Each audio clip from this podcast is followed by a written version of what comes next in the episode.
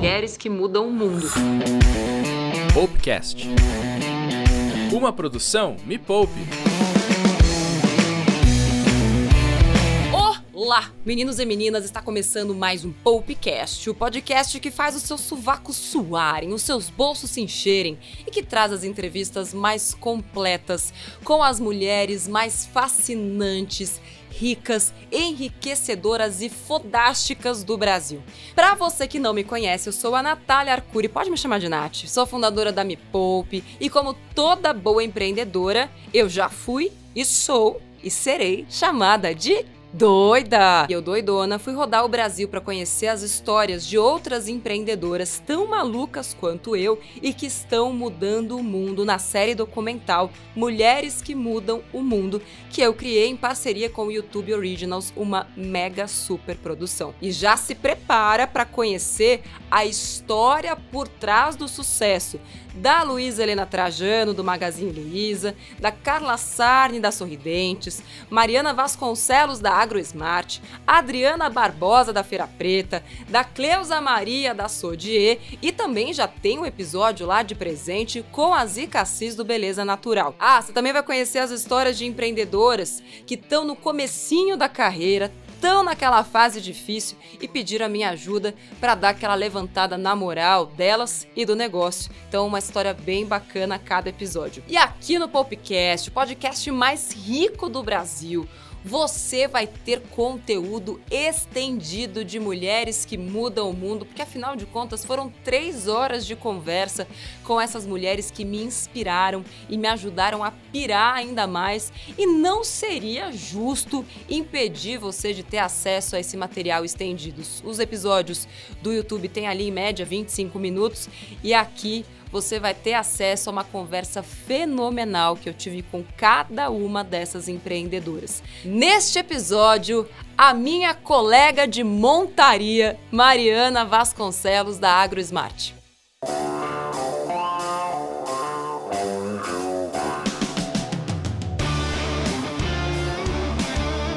Aqui foi seu primeiro emprego na padaria? Isso. Como é possível isso? Quando eu tinha 16 anos, meu pai me emancipou para que eu pudesse assumir a padaria.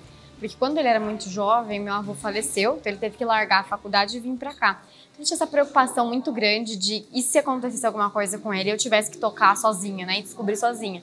Então eu comecei a trabalhar aqui, entrei para a faculdade de administração, durante anos fiz a faculdade à noite e trabalhava durante o dia na padaria. E até quando a Grismart começou, começou aqui do lado, né, onde hoje já é padaria também, uhum. mas porque eu podia tocar as duas coisas ao mesmo tempo. Mas uma coisa que me chama atenção é, tem muita gente que a família tem um negócio, aí sei lá, vai cuidar do caixa, vai fazer pão, teu pai te jogou aqui para fazer o quê? Para eu realmente aprender a tocar um negócio. É fornecedor, é funcionário, é cliente, é operação, é custos.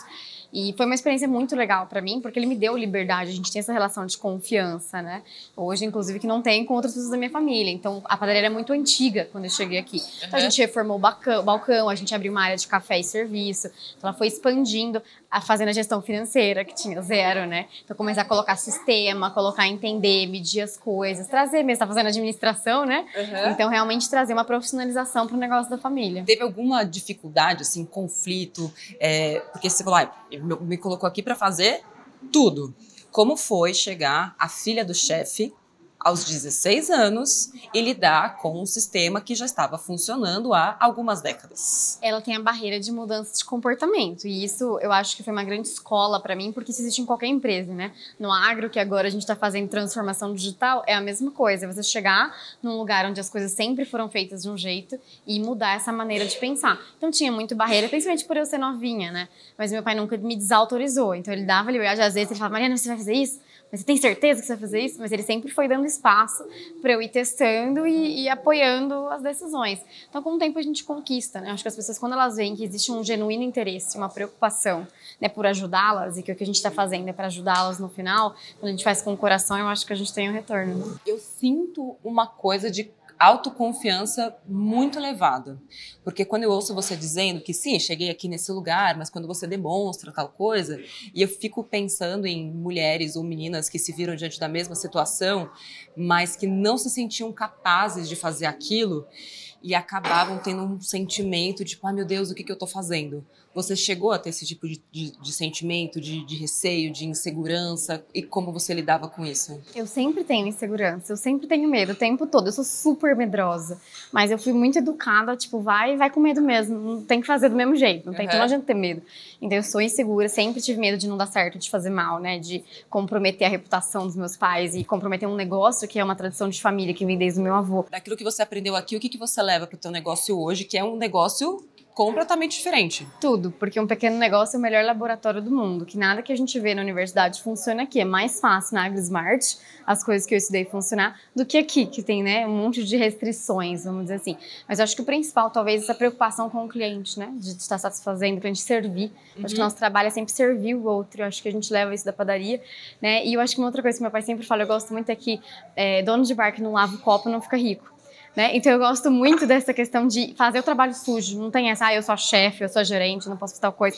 Então tem que tirar o prato, sim, tem que lavar o prato, sim, tem que varrer o chão. Porque ele faz parte de entender o seu negócio, de entender onde estão os gargalos os problemas do negócio. Muito bom. Como foi, em que momento existe essa união entre a tecnologia, o campo, a tua família já tinha uma fazenda e tinha a padaria que você tocava. Uhum. E aí, em, em que momento você falou, caramba, tem um problema na Terra e eu posso solucioná-la com tecnologia? Bom, isso vem da universidade. A universidade aqui ela opera num modo onde basicamente todos os cursos são exatas, são ciência, engenharia e a administração orientada ao empreendedorismo para criar negócios tecnológicos. Bom, e aí é, eu comecei a trabalhar com tecnologia. Então, meu sócio, que é meu sócio até hoje, a gente fez dois, dois outros empreendimentos antes da Grismart que deram errado. É. Um era um negócio de hospedagem na nuvem e o outro era uma plataforma de internet das coisas. E aí foi foi a última empresa, que foi a Smart Chaps, que tinha esse conceito de sensores para ajudar a indústria na tomada de decisão, que me deu o link de volta com o campo. Então, por que, que eu não estou usando essa tecnologia, que eu estou ajudando uma indústria,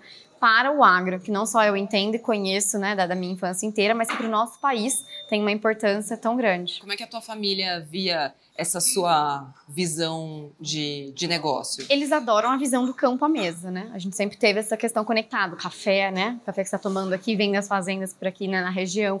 Então sempre tiveram muito abertos. Mariana, você é uma pessoa iluminada.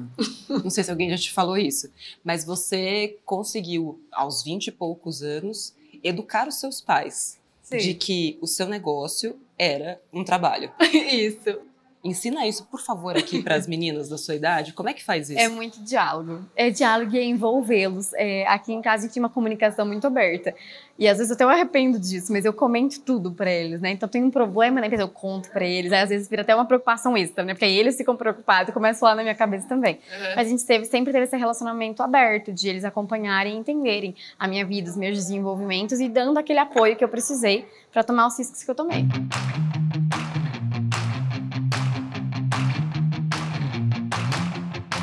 Muito legal isso que você falou da, da faculdade, mas como você conseguiu conectar aquilo que você aprendeu, porque isso é raro. Eu achei que era, achei que era comum, mas é, eu descobri que é muito raro. Hum.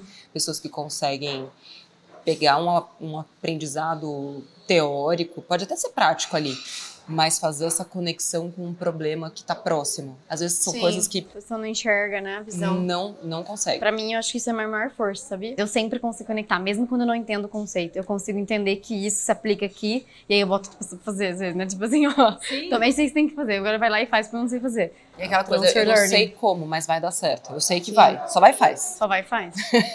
isso é muito Fazer bom. nem sempre eu sei. O que, que você aprendeu convivendo, né, com a realidade do campo, no dia a dia, com a lida, que a maioria das pessoas não, não entende, assim, das dores? Acho que a primeira é a tolerância a risco todo risco está na mão do produtor, né? Uma indústria céu aberto, né? Essas secas que tem tido, esse, esse, essa última safra, as geadas. Como é que você consegue relacionar hoje um bom solo, um bom produtor com o universo empreendedor? Bom, eu acho que uma das são os nossos insumos, né? A nossa equipe, a nossa tecnologia, são todos insumos para a gente ter um bom resultado. E assim como é mais fácil, né, daí fazendo a inversão da, da, análise, é mais fácil quando a gente tem um negócio, parece óbvio que a gente tem que ter dado e gerenciar, né? Então, se a gente tem informação, a gente consegue melhorar a nossa gestão. Trazendo isso para o campo não é tão óbvio. Então, às vezes, o produtor tem dificuldade de enxergar que isso aqui é um negócio. né, e que ele precisa medir também e ele precisa ter gestão para garantir que ele tenha o resultado que ele espera. Então, parte do papel, né, quando a gente funda a AgriSmart, é trazer essa mudança de tomada de decisão que é baseada na intuição para o dado, para a gestão. Muito bom. O que você sentia? Porque para todo mundo perto de você, imagino que meio que a vida já estava planejada, assim, sabe? O que que se passava dentro de você enquanto você estava aqui? Então eu gosto de pensar local, assim, do ponto de vista de entender o problema, mas criar soluções que tenham um aspecto maior. Eu acho que existe o fato do nosso mercado ser interno ser muito grande, então realmente dá para você criar empresas, referências de tamanho, né, a nível global, só atendendo o mercado do Brasil. E eu acho que o, o nosso contexto histórico criou essa síndrome de patinho feio, de que tudo que é de fora é melhor, então vamos ficar aqui dentro, vamos proteger. E isso acaba é, não, não dando tanta competitividade para a nossa indústria de querer competir a nível, a nível global e sempre considerar que o do outro é melhor. Então eu nunca vou ter capacidade de levar o meu para fora. Quem que te ensinou a pensar assim, Mariana? Olha, não sei. Quando eu penso, eu acho que é um coletivo de pessoas, sabe? Quando a gente fala em role model, eu não consigo pensar em uma pessoa. Eu penso em milhares de pedacinhos de pessoas que eu vi sendo exemplos e que pensam grandes é, e que acreditam que podem mudar muita coisa. Mas eu acho que uma das coisas que mais impactou essa visão foi a minha ida para a Singularity University. Eu não sabia o que era quando eu ganhei a bolsa para ir, eu participei de uma competição da FIAP, de uma competição de impacto, mas para levar o nome da Grismart. E quando eu fui para lá que eu conheci um pouco desses conceitos de impacto, de moonshot, e aí realmente defini que tinha que pensar grande e criar algo para o mundo todo. Como foi que você chegou nessa ideia de unir a tecnologia, que você já estava lá tentando a, duas empresas que você uhum. já tinha tentado, e conectou com esse seu universo do campo? Foi uma coincidência, assim. A gente estava tentando trazer esse conceito de internet das coisas, que era muito novo no Brasil. Então ainda não tinha hardwares conectados. Explica pro povo o que é a internet das coisas. Basicamente é quando a gente conecta máquinas com máquinas, máquinas, sistemas online para a gente conseguir ter dados desses equipamentos, desses sensores. De um jeito bem simples, se a minha geladeira sabe que acabou meu iogurte, é a internet exemplo, das coisas. É a internet das coisas. Quero muito que isso aconteça. Exato. Então a gente já tinha entendimento da base tecnológica e a gente acabou criando uma plataforma para que outros desenvolvedores e outros engenheiros criassem soluções mais rapidamente com a nossa solução. Mas era difícil explicar. Igual você falou agora, você deu o exemplo da geladeira. Ninguém entendia para que que servia. Uhum. Então a gente foi participar de um Startup Weekend, que a gente até falou disso antes, né, aqui na, na, em Itajubá.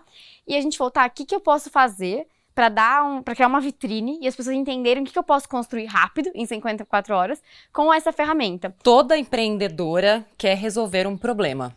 Que problema você queria resolver? A tomada de decisão no campo. Mas para eu fazer isso, primeiro eu tenho que ter dado. Em países emergentes como o nosso, não existe dado, porque não existe infraestrutura, porque não existe educação. Então o produtor está fazendo tudo da cabeça dele, não tem internet, ele não consegue ter dado. Uhum. Então é ter dado para colocar a, a solução. Quando a gente fez isso, a gente viu que o dado não adiantava que o produtor não sabia interpretar aquele dado. Então não era só pôr a conectividade, não era só pôr um sensor. Eu precisava ajudar o produtor nessa transformação digital, em como que ele usava essa informação para tomar a decisão. E aí você fez o quê? A gente começou a construir modelos.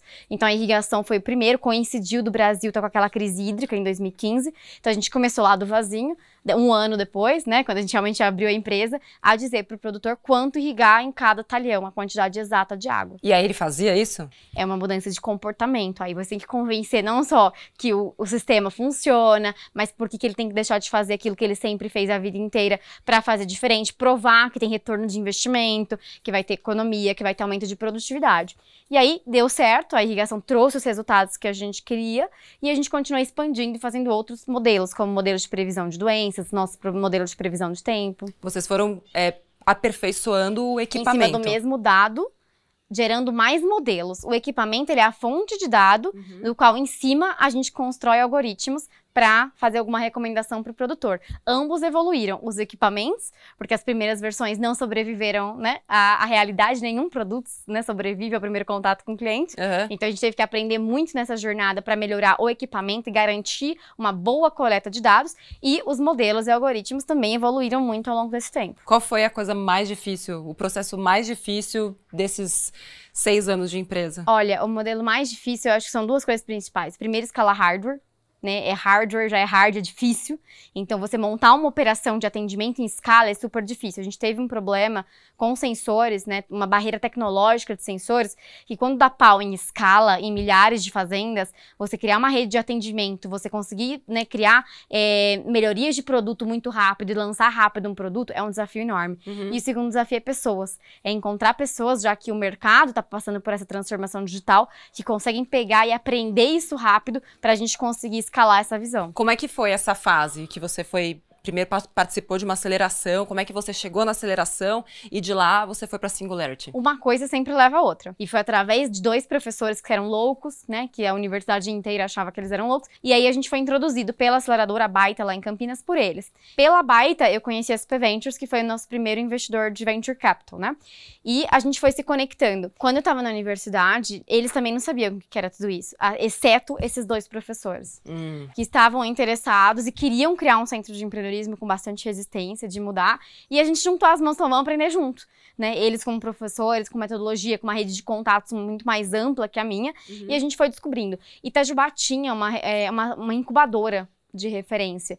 E eu já tinha tentado entrar na incubadora com o projeto anterior AgriSmart. E eles disseram que a gente não era inovador, então eu fui recusada na incubadora. E a gente continuou indo, começou a descobrir o ecossistema de São Paulo, a se aproximar. Aí depois eu abri a AgriSmart, já tinha um pouco mais de bagagem de ecossistema, de entender como é que funcionava, mas seria impossível para mim estar em Itajubá e conhecer um fundo de investimento.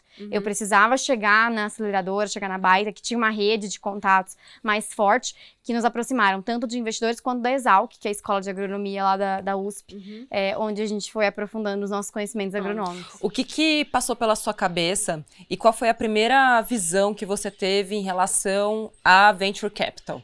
Você já conectou esses pontos, tipo, caramba, se isso existe, então é isso que vai me chegar, me fazer chegar mais perto, mais rápido Foi daquilo que eu quero? Me Já- conta como é que foi essa, que qual foi a conexão que você fez quando você descobriu que existiam fundos, só pra galera poder entender o que, que são esses fundos e como eles te ajudaram a chegar lá. Então, o primeiro incentivo foi a aceleradora, que foi inclusive via Startup Brasil, onde tinha uma, além da aceleradora, tinham bolsas do, CN, do, do CNPq, né? E aí lá eu tive uma educação muito mais forte do que, que era Venture Capital e quais eram os, os fundos de Venture Capital de Brasil. Uhum. Então, eles faziam introduções e a gente buscava fundos que a gente gostava de si mutualmente. Então, a gente foi buscando um match mesmo. Quando a gente terminou o processo de aceleração, a gente já tinha fechado com a SP Ventures. Mas neste meio tempo, eu já tinha ido para o Vale do Silício algumas vezes. Então, já tinha algum tipo de referência de como que lá as pessoas usavam Venture Capital para crescer o negócio. Mas não era algo que, assim, sabia, foi aprendendo no caminho. Então, eu acho que quando, principalmente o primeiro investidor, ele investe no empreendedor. Ele sabe que se isso que der errado, é outra coisa. Eu vou fazer outro produto, eu vou fazer outra empresa. Mas ele investe no empreendedor. Então, eu acho que foi aí que a gente se encontrou, no momento onde eu tinha muito claro aquilo que eu queria criar. Como é que você mostrou isso pra eles? Que eu tô pensando passo a passo de como conseguir venture capital com Mariana Vasconcelos. Ter a visão clara e saber fazer pitch. Aí eu acho que o pitch é uma É habilidade pitch, técnica. não é pitch.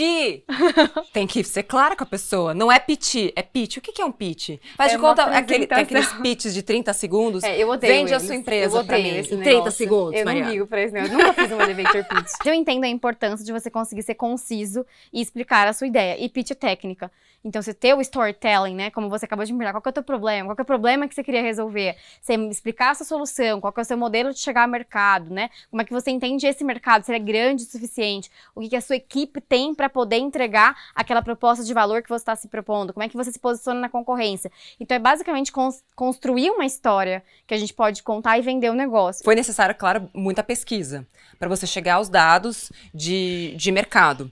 Qual é o tamanho desse mercado onde você está inserida hoje, de agronegócio, onde é, o teu equipamento pode estar presente hoje? Até onde vocês podem chegar dentro do Brasil e fora do Brasil? A Goldman Sachs prevê um mercado de 150 a 250 bilhões de dólares para a agricultura digital. E dentro desse mercado, o Brasil é o segundo maior mercado, né, depois dos Estados Unidos. Então a oportunidade é muito grande. O que dá vantagem é que a gente não precisa ficar criando aquele negócio, ah, eu vou pegar 0,1% de um mercado. Então, assim, todo mundo já sabe que o agro é um grande mercado e que é uma indústria que precisa de transformação. É, aí é onde eu acho que nós empreendedores temos que ir um pouco menos né, ao pé da letra, porque eu me lembro do, do, do Startup Weekend, que eu não tinha a mínima ideia do que eu estava fazendo, eu tentar calcular modelo de pricing, modelo de tamanho de mercado, não tinha nem noção do que eu estava fazendo. É uhum. É muito difícil você ter essas perspectivas e essas referências sem você realmente adentrar o mercado, ter pesquisa. Naquela época não tinha pesquisa. Uhum. Os relatórios da, da Goldman Sachs são de 2016, foi 2016 diante que passou a ter número desse mercado, Sim. que esse mercado não existia. Então, às vezes a gente fica também apegada a um modelo de que a gente tem que falar assim, de que a gente tem que ter determinada informação, uhum. e existem várias maneiras de dizer que existe um grande mercado, inclusive mostrar como que empresas tradicionais dentro desse mercado cresceu, né?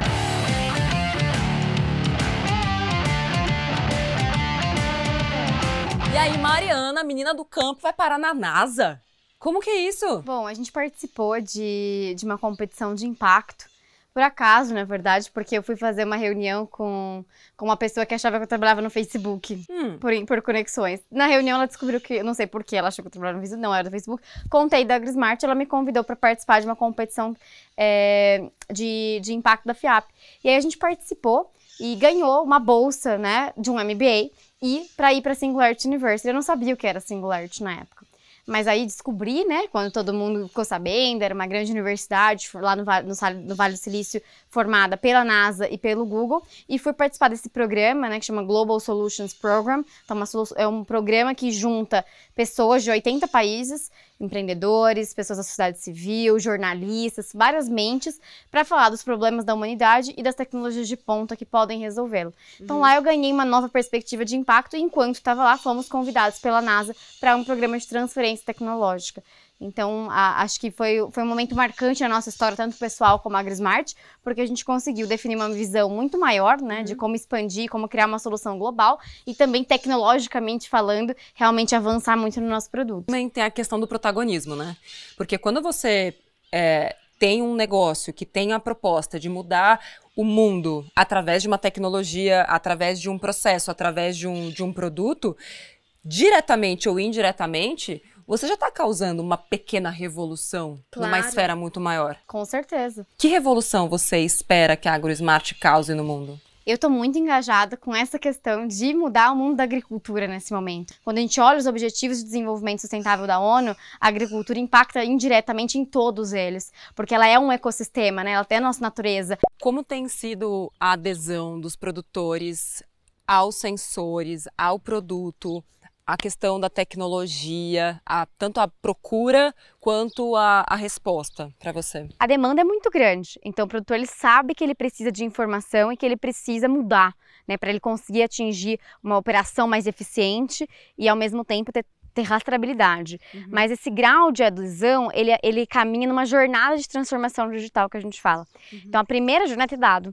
Então, a gente tem muito mais produtores comprando sensor ou né, assinando o serviço para ter as, o monitoramento em tempo real do que já efetivamente utilizando um algoritmo. Então, a gente fala que o primeiro passo é ter dado, ter dado organizado. A partir daí, a gente vai mudar o mindset e a gente vai começar a agir de acordo com o que a lavoura precisa. Uhum. Daí, você já perde um, um pessoal nessa jornada. E aí, tem produtores que sim usam usam os modelos, os alertas que vêm dos dados para tomar a decisão.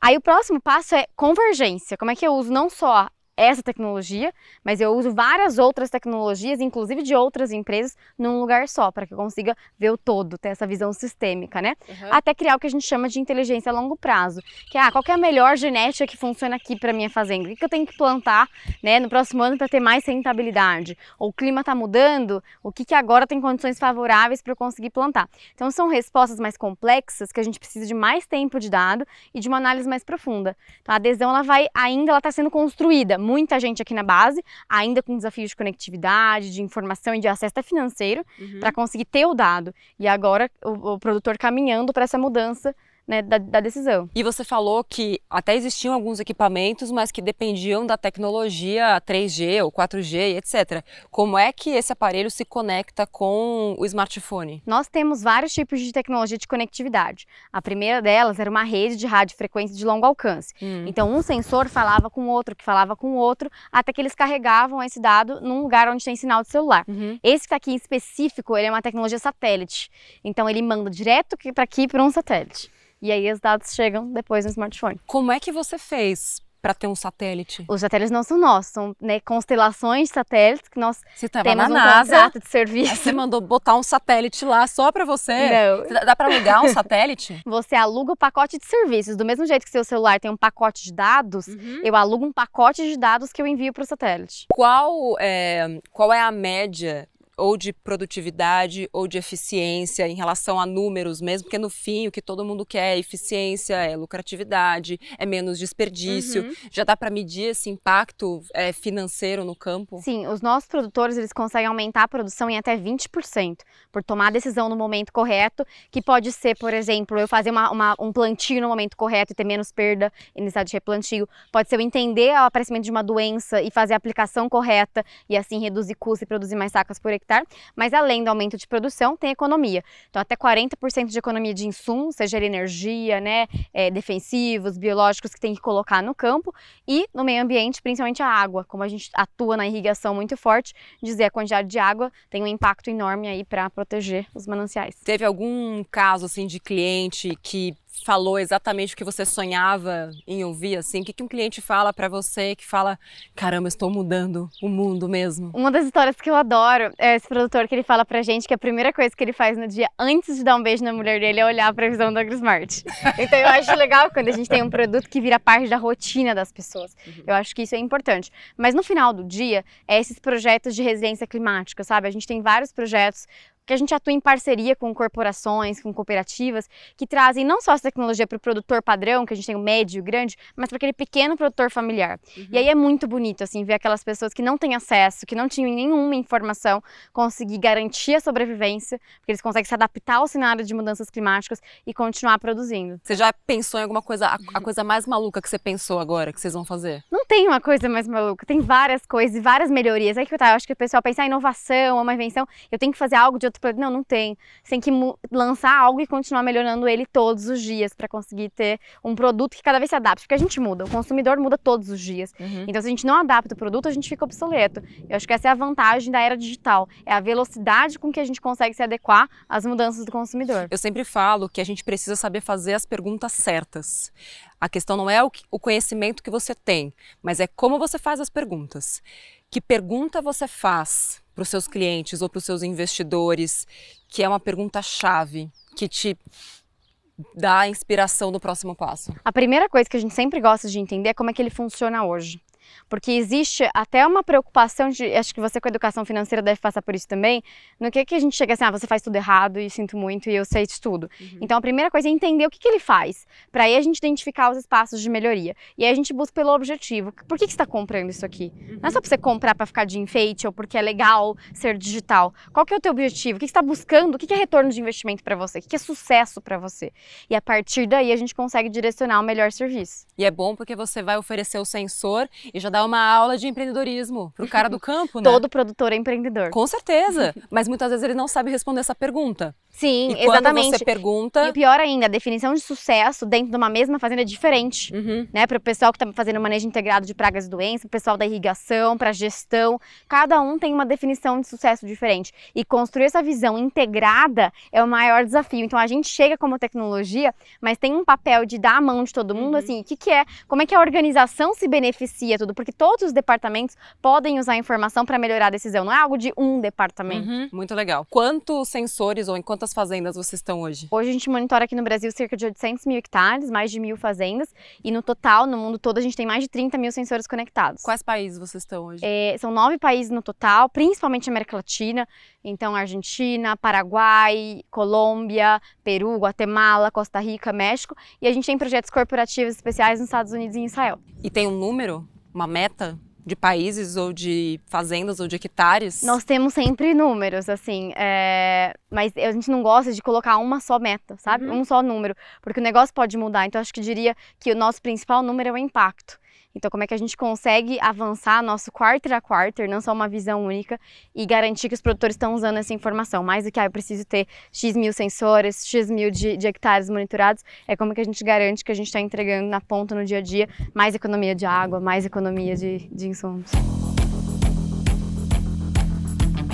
Novos episódios da temporada de Mulheres que Mudam o Mundo já estão disponíveis lá no canal Me Poupe no YouTube, youtube.com/barra Me Poupe na web. É só pesquisar Mulheres que Mudam o Mundo e eu também vou deixar o link aqui para você na descrição desse podcast. Então compartilha com todo mundo e até o próximo Popecast.